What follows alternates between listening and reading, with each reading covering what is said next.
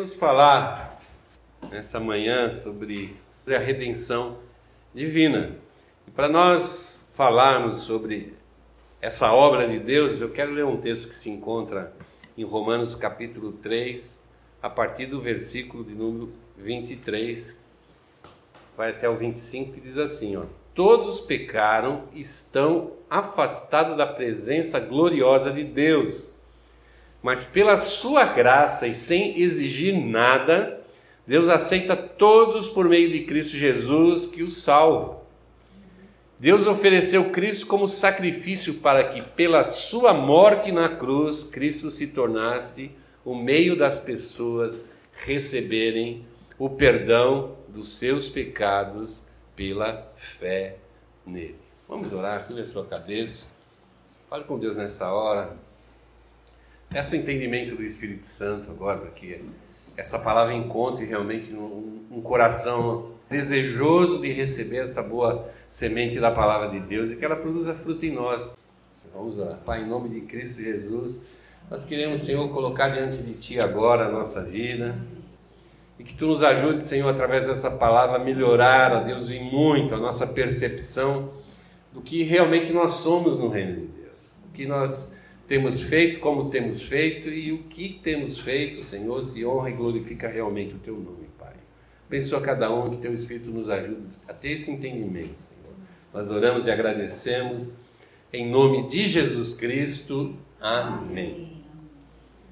Esse texto que nós lemos aqui, na verdade, a gente pode dizer que é basicamente o que o Evangelho nos fala que a palavra de Deus nos fala a respeito da nossa vida, da nossa relação com Deus. E o texto aqui traz duas notícias para nós: uma boa e uma ruim.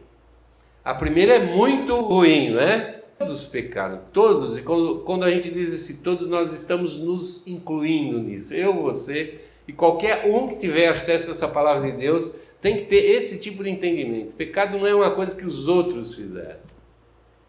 Pecado não é alguma coisa que nós apontamos na vida dos outros. Talvez as pessoas muito piores que nós, no, no padrão de vida, no padrão de moralidade de vida, que nós gostamos de acusar, olha, aquele lá fez isso, aquele lá fez aquilo outro, como é que pode? E principalmente nos tempos que nós vivemos, nós vemos coisas terríveis acontecendo, pessoas totalmente sem qualquer escrúpulo ou qualquer amor no seu coração, fazendo coisas terríveis. Mas a verdade é que não é só quando nós fazemos essas coisas tremendamente horrorosas que nós estamos é, confrontando ao nosso Deus. Todas as vezes que nós deixamos de viver da forma como Deus deseja que a gente viva, da forma como Ele nos criou para viver, nós estamos também da mesma forma pecando. E a palavra diz aqui muito claramente que esse pecado tem consequências na nossa vida. Todo pecado nos afasta de Deus. Todo pecado, independente de, da amplitude do resultado daquele pecado, uma coisa todo pecado faz e de imediato nos aparta, nos afasta de Deus. E nós, por causa do pecado, fomos de fato, e é essa a história bíblica, nós fomos tirados da presença de Deus. Ninguém pode, diante de Deus, pecando. A santidade de Deus impede que isso aconteça. Mas a boa notícia desse texto, a boa notícia, e ainda bem que a palavra de Deus já diz, né, o Evangelho significa as boas notícias da parte de Deus para nós, é que Ele, como diz o texto aqui, sem exigir nada, pela Sua graça, o que Ele quis fazer, foi um propósito dele, Ele passou a nos aceitar por meio de Cristo Jesus. Essa é a mensagem do Evangelho. Ela diz assim: você está condenado pelos seus pecados, mas ao mesmo tempo diz: mas se você crê em Jesus Cristo, você tem a chance dada por Deus de voltar para a presença de Deus e encontrar a salvação. E ele continua dizendo que o que fez com, com que isso acontecesse para nós, o que fez com que isso se tornasse uma realidade, esse desejo de Deus de salvar todos os homens, foi a cruz de Cristo. E é nessa cruz que nós encontramos o sacrifício que faz com que as pessoas recebam o perdão dos seus pecados. Então a cruz divide o Novo e o Velho Testamento, define uma nova é, relação de Deus com os homens, um novo testamento, um novo acordo, uma nova aliança de Deus. É a cruz. Nós podemos dizer que antes da cruz não havia redenção para ninguém, porque a palavra deixa muito claro que o Velho Testamento, a proposta de Deus lá, que todos nós, conhecendo a vontade de Deus, sabendo o que Deus desejava na nossa vida, pudéssemos cumprir esse desejo, essa vontade, nos comprometêssemos com esse Deus. Mas o, o, o, fato de existir um Novo Testamento prova que o Velho Testamento não foi capaz de realizar aquilo que Deus propôs. Deus errou, falhou? Não. Quem falhou? Foi o homem. Incapaz de permanecer fiel no seu compromisso com Deus. Então, nesse compromisso que nós temos com Deus através da cruz, é, é, ele é um compromisso que ele, ele, ele é muito mais complexo, muito mais completo do que a gente imagina. Muito mais. E se nós entendemos bem a cruz, nós vamos ver como é profunda a mensagem da cruz. E hoje nós queremos falar justamente da redenção, que é o ato soberano de Deus, a vontade soberana de Deus de salvar o homem. Então ele, ele planeja isso desde o começo da criação, ele começa a partir do pecado a operar esse plano. A história da cruz começa lá no dia que o homem pecou. A, a partir daquele momento, todo o esforço de Deus foi chegar até a cruz de Cristo, porque essa é a maneira justa, correta de Deus nos salvar legalmente, vamos dizer assim, da forma legal, da forma real, sem perder nenhum atributo seu, santidade, justiça, amor, misericórdia, sem ofender nenhum do, das suas imposições ao homem para viver na sua presença Deus, através da cruz, ele vai e paga o preço dos nossos pecados, a nossa dívida com ele. E essa é a única forma possível do homem voltar para a presença de Deus. O apóstolo Paulo, em dois textos aqui, fala muito, uma coisa muito bacana, muito legal a respeito disso. Primeiro, lá em 1 Timóteo 2, 5, 6, ele diz assim: ó, Pois existe um só Deus e uma só pessoa que une Deus com os seres humanos. O ser humano, Cristo Jesus, que deu a sua vida para que todos fiquem livres dos seus pecados. Esta foi a prova dada no tempo certo de que Deus quer que todos sejam salvos. Deus dependeu totalmente do padrão moral de vida do seu filho Jesus Cristo, o próprio Deus encarnado. Quando, quando Cristo torna homem, ele abandonou, ele se esvaziou, diz a palavra, de todo atributo divino que ele, que ele tinha. E Paulo diz aqui: agora Jesus Cristo é um homem, igual eu e você. Exatamente igual, com todas as mesmas dificuldades, as mesmas ansiedades, as mesmas tensões da vida. Se você olhar bem, o ministério de Jesus começa com ele sendo tentado. E olha que o diabo fez coisas, ofereceu o que tinha de melhor no mundo para ele.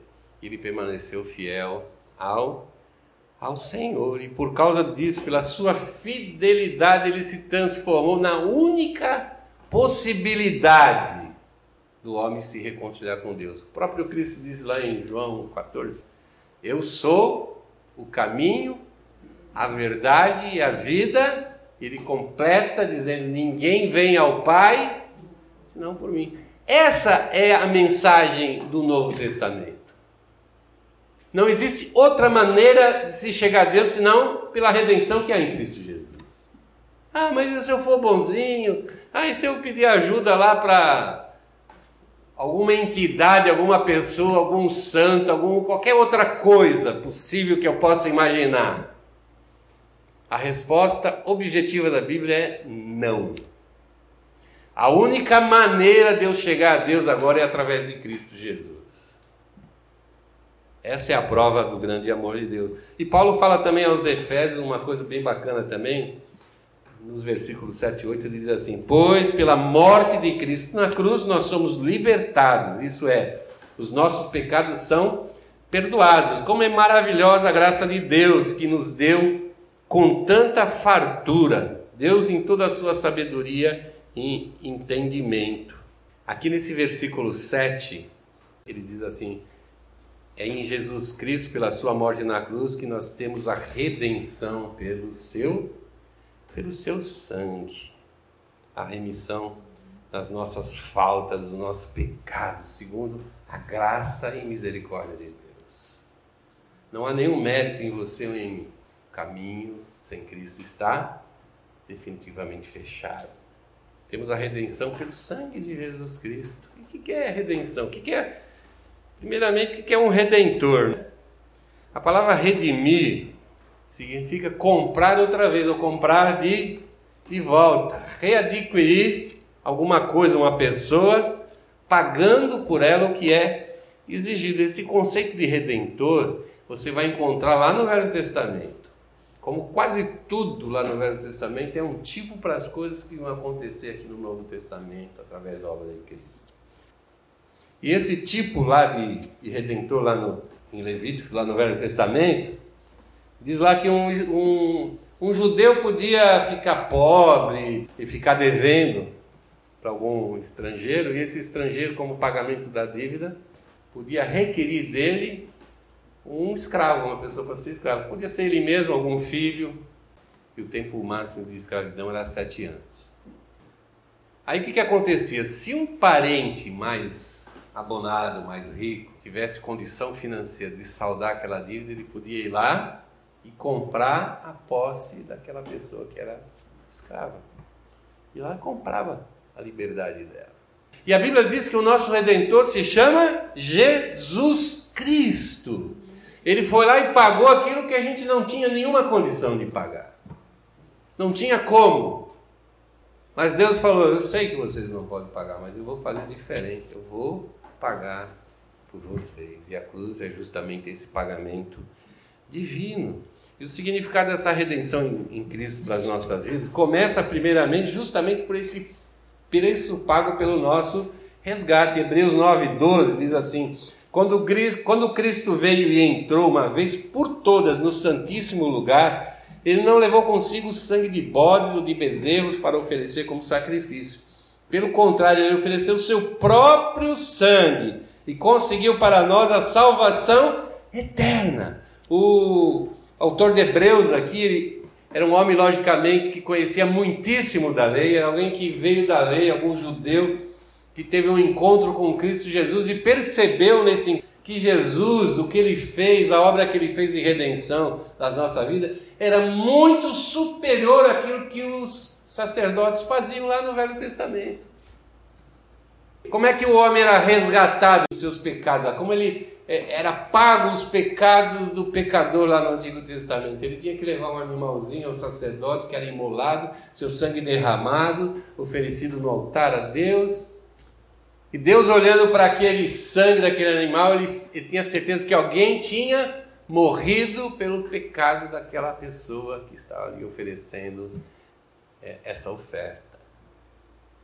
E o autor de Hebreus está dizendo assim: o que Cristo fez tem tudo a ver com aquilo, exatamente o que Deus requeria pela, para pagar os pecados, mas Cristo fez de uma forma muito diferente.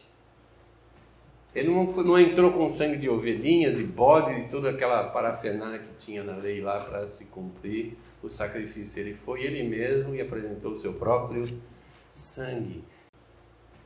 Quando, quando o sangue de Cristo é apresentado a Deus, Deus sabe que o seu Filho Jesus Cristo morreu por cada um de nós. Quando Deus nos olha, Ele não vê Walter, não vê Kika, não vê Nando, não vê Carol. Quando Ele olha para nós, Ele vê o sangue do seu Filho Jesus Cristo. E por isso que nós temos acesso ao Pai. Mas se significa esse perdão dado por Deus, essa redenção, também significa nos mover, nos retirar de debaixo da maldição da própria lei. Lá em Gálatas 3, do versículo 9 ao 14, o apóstolo Paulo ele está falando sobre a fé de Abraão, que a fé de Abraão era anterior à lei de Moisés. Abraão viveu pelo menos uns 400, 500 anos antes de Moisés. E a palavra de Deus diz que Abraão não conhecia lei, não conhecia sacrifício, não conhecia absolutamente nada. Mas diz que ele foi chamado por Deus e creu e mostrou na prática que ele creu. Deus chamou ele para uma viagem, no sentido literal, e uma viagem que não terminou ainda. Uma viagem que só vai terminar no arrebatamento da igreja. E mostrar que os homens podiam chegar a Deus através da fé. E o apóstolo Paulo continua escrevendo aqui, a partir do verso 9 ali de Gálatas 3, ele diz assim: Abraão creu e foi abençoado. Portanto, todos os que creem são abençoados como ele foi. Os que confiam na sua obediência à lei estão debaixo da maldição de Deus. Pois as escrituras sagradas dizem: quem não obedece sempre a tudo que está escrito no livro da lei está debaixo da maldição de Deus. É claro que ninguém é aceito por Deus por meio da lei, pois as escrituras dizem: viverá aquele que por meio da fé é aceito por Deus. Mas a lei não tem nada a ver com a fé. Pelo contrário, como diz as Escrituras, viverá aquele que fizer o que a lei manda. Porém, Cristo, tornando-se maldição por nós, nos livrou da maldição imposta pela lei. Como diz as Escrituras, maldito todo aquele que for pendurado numa cruz. Cristo fez isso para que a bênção de, que Deus prometeu a Abraão seja doada por meio de Cristo Jesus aos não-judeus e para que todos nós recebamos por meio da fé o Espírito. Paulo está dizendo assim: os judeus bem que tentaram, mas eles esbarraram nessa dificuldade de não conseguir cumprir o que a lei dizia. Então, por causa disso, eles estão debaixo da maldição de Deus. E é interessante. Como Deus pode amaldiçoar? E eu quero dizer para você até para você mudar a sua maneira de ver as coisas e pensar as coisas, que somente Deus tem poder de amaldiçoar o homem. Tá, mas e Satanás? Satanás não tem poder nenhum. Somente Deus tem o poder de amaldiçoar, somente Deus tem o poder de abençoar. E não era o, o propósito de Deus nos amaldiçoar. Mas o propósito de Deus através da lei, ao trazer a lei ao homem, é mostrar que o homem é incapaz de, através da sua vida, como ele vive, agradar a Deus, mostrando que Cristo sim. Esse foi o único que viveu uma vida completamente agradável a Deus e por isso ele se transformou na nossa oferta. E aqui o texto assim, é, bem claramente no verso 13, porém Cristo tornando-se maldição por nós, ele foi amaldiçoado por Deus e foi para aquela cruz não porque ele pecou, mas porque nós pecamos. E toda essa maldição que estava guardada para nós foi derramada sobre Cristo naquela cruz. O pai que sempre esteve com o filho em todos os momentos, naquela cruz teve que se afastar do filho, porque ele estava sendo amaldiçoado ali no teu e no meu lugar. Então a cruz teve custo nenhum para nós, mas pode ter certeza, teve um preço impagável para Deus. A salvação teve um preço impagável para Deus. Isso se chama redenção. E por último, a redenção nos livra da escravidão e nos dá uma liberdade perfeita e definitiva. Como isso, pastor? Parece que ainda tenho muita dificuldade para viver essa liberdade. Vamos ler aqui o que diz a palavra, né? Em Lucas capítulo 4, 18 a 19. Esse texto relata lá em Nazaré, quando Cristo voltou de ser batizado lá no Jordão, passou pelo deserto, foi tentado no caminho, retornando para a sua terra. E ali na sinagoga, lhe dão um livro de Isaías para ler e ele lê Isaías 61, o seguinte texto diz assim: O Senhor me deu seu espírito, ele me escolheu para levar boas notícias aos pobres e me enviou para anunciar a liberdade aos presos, dar vista aos cegos, libertar os que estão oprimidos e anunciar que chegou o tempo que o Senhor salvará o seu povo. Jesus fechou esse livro e disse para todo mundo que estava ali: hoje se cumpriu no meio de vocês essa palavra. E está dizendo: eu sou esse. Isaías, 750 anos atrás, disse assim: Olha, o Espírito de Deus estará nele, sobre ele, e ele vai trazer uma mensagem libertadora, uma mensagem salvadora. Ele é o que dá a liberdade. E em João 8, 31 36, Jesus conversando lá com, com os fariseus, ele diz para ele, eles assim: Se vocês continuarem a obedecer aos meus ensinamentos, serão de fato meus discípulos e conhecerão a verdade, e a verdade os libertará. Aí os judeus responderam: Nós somos descendentes de Abraão e nunca fomos escravos de ninguém. Como é que você diz que ficaremos livres? Aí Jesus diz para eles assim: Eu afirmo a vocês que isto é verdade. Quem peca é escravo do pecado. Pecado. Mas ele completa no versículo 36: Se o Filho os libertar, vocês serão de fato livres.